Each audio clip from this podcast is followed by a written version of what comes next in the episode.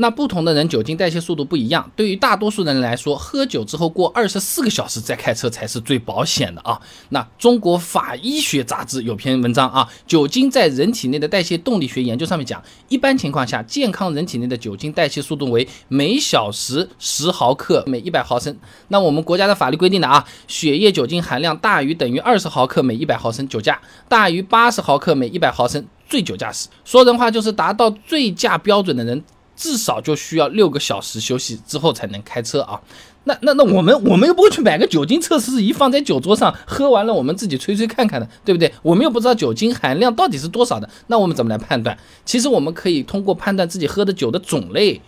量。度数来个大概啊！孙庆文在《酿酒科技期刊》上面发表的论文《酒精饮料在人体内的代谢及适宜饮量》上面讲啊，平均体重七十千克的人呢，在半小时内喝完三百三十四毫升酒精浓度百分之四点五的啤酒，血液中的酒精浓度已经达到二十六毫克每一百毫升了。也就是易拉罐一听刮下去，你就最起码休息两个小时来醒酒。我说了是最起码啊，每个人体质不一样的啊。那么再来啊，半小时内喝完了一百五十毫升百分之十二酒精浓度的葡萄酒，哎，血液酒精浓度呢是三十一毫克每一百毫升。也就是说啊，你家里面这个一次性纸杯小小的半杯多一点葡萄酒，哈一下，起码三小时，哎，那么再来，半小时内喝完三十毫升百分之四十三酒精浓度的威士忌，哎，这血液酒精浓度达到了二十二毫克每一百毫升，抿一口两小时醒酒啊，起码。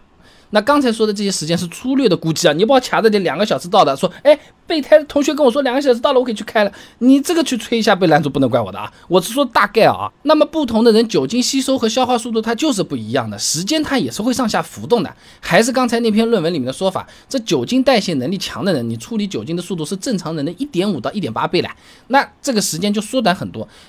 但是是这样的，你自己神志清醒的快，不代表就是。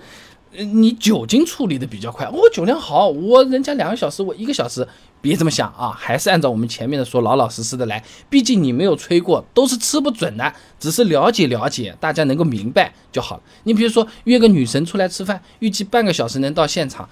耶，二十九分了，他怎么还没有出现？他从我看得到的那个地方走过来，他还最起码要一分钟呢，你不好怎么掐时间的，要预留时间的啊。那么我们酒桌上还有可能会遇到啊。怎么说呢？就是别人劝，哎呀，意思意思嘛，不要紧的嘛，你抿一口好了，是不是？喝一点没有事情的啊，这个是啤酒，这个是红酒，是不是？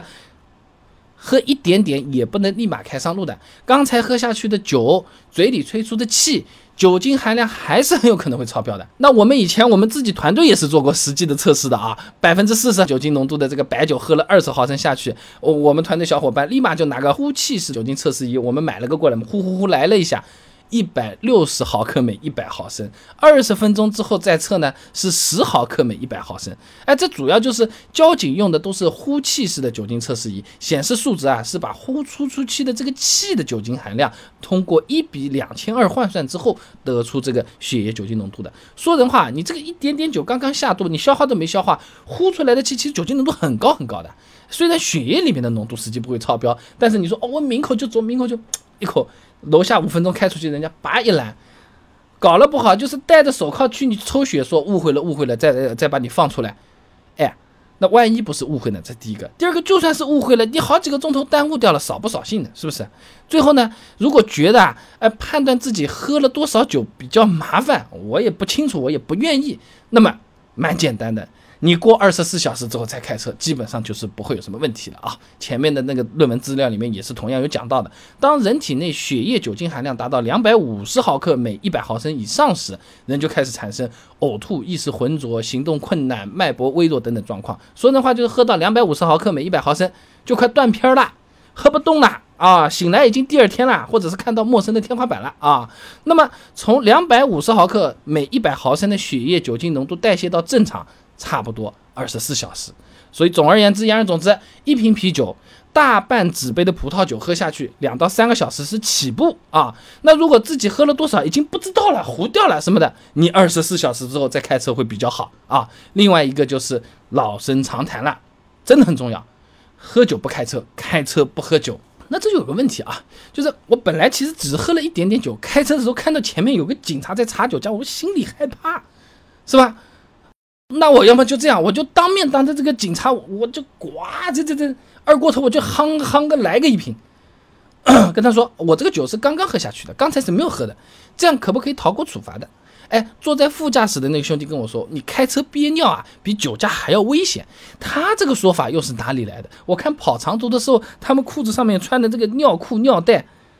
好不好用呢？我自己不想先试，有点尴尬。我给你试过了，试的视频给你做好了。想看很简单，关注微信公众号“备胎说车”，回复关键词“开车”就可以了。那我这个公众号呢，其实每天都会给你一段汽车使用小干货的，文字版、音频版、视频版都有，挑你自己喜欢。备胎说车，等你来关注，一起来看啊。